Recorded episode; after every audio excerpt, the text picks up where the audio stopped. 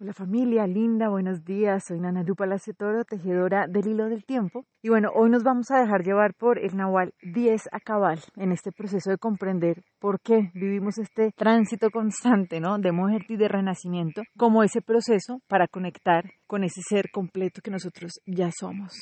Y para esto hoy el Nahual 10 a cabal lo que nos viene a decir es, ok, asegúrate de no confundir el movimiento con la inestabilidad. ¿Sí? Es muy distinto, es muy diferente. La inestabilidad es como que yo no sé realmente quién soy y yo con muerto el susto, ¿cierto? Pero el movimiento es sencillamente avanzar porque yo sé hacia dónde estoy yendo. Y obviamente para poder avanzar, pues yo necesito permitirme morir y renacer constantemente, ¿sí? Estar atento de que necesito estar transformando para poder irme conectando con ese ser que yo soy, porque a eso fue que vinimos a la vida, ¿listo? Entonces, aquí algo súper importante es que comprendamos, o sea, si hay algo que es inmutable en la vida, ¿sí? Que realmente no se transforma, es ese ser, esa divinidad, ¿sí? Que nosotros somos, así parte de esa divinidad, de ese todo, eso es inmutable. Pero lo otro que necesitamos comprender en nuestra experiencia humana, que es la constante, ¿sí? Es el cambio, ¿sí? Es el movimiento a través del cual nos vamos poniendo en contacto y vamos permitiendo que se despliegue ese ser de luz y pues perfecto que nosotros somos. Esto es como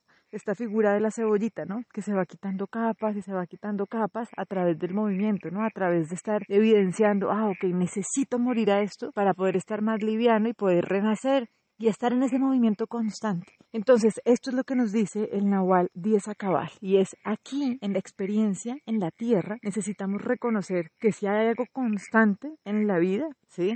Y hay algo estable en la vida, es el movimiento. ¿Listo? Pero si nosotros sabemos quiénes somos y a qué vinimos, podemos vivir este movimiento desde el gozo y no desde la tragedia. ¿Sí? Por eso, hace siete días veíamos que realmente las personas, los seres sabios, son quienes deciden morir constantemente para poder vivir.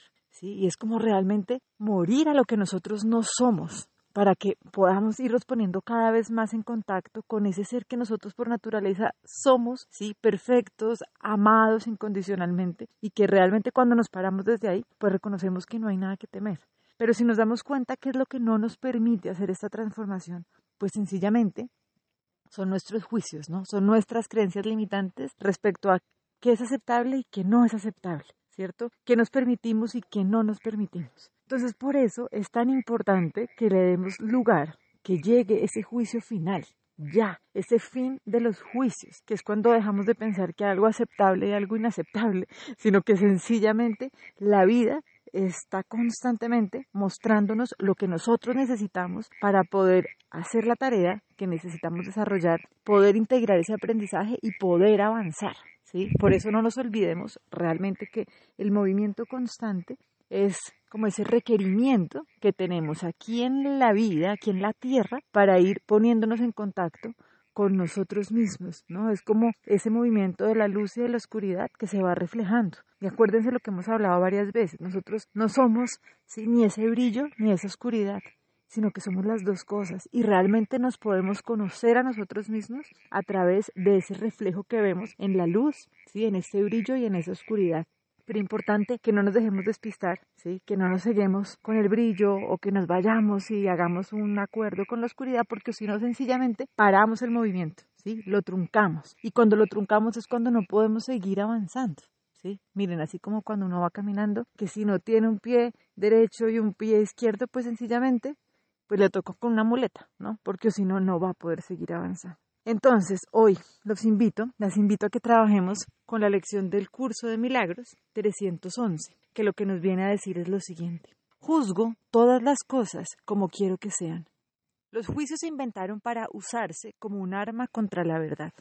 Separan aquello contra lo que se utilizan y hacen que se vea como si fuese algo aparte y separado.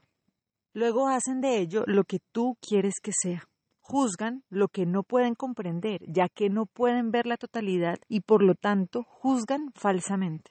No nos valgamos de ellos hoy, antes bien, ofrezcámoselos de regalo a aquel que puede utilizarlos de manera diferente. Él nos salvará de la agonía de todos los juicios que hemos emitido contra nosotros mismos y restablecerá nuestra paz mental al ofrecernos el juicio de Dios con respecto a su Hijo. Padre, estamos esperando hoy con mentes receptivas oír tu juicio con respecto al Hijo que tú amas. No lo conocemos y así no lo podemos juzgar. Por lo tanto, dejamos que tu amor decida qué es lo que no puede sino ser aquel a quien tú creaste como tu Hijo. Entonces les mando un abrazo gigante y bueno, así deseando que podamos caminar con gozo y con tranquilidad, sabiendo que el movimiento sencillamente, si lo hacemos bien parados, ¿sí? bien, digamos que con esa esencia muy bien puesta, se vuelve un proceso profundamente gozoso, ¿sí? donde no hay nada que temer, sino que sabemos que estamos avanzando hacia lo que ya somos, ¿sí? ese ser divino. Bendiciones y bueno, sigamos tejiendo este hilo del tiempo. Chao.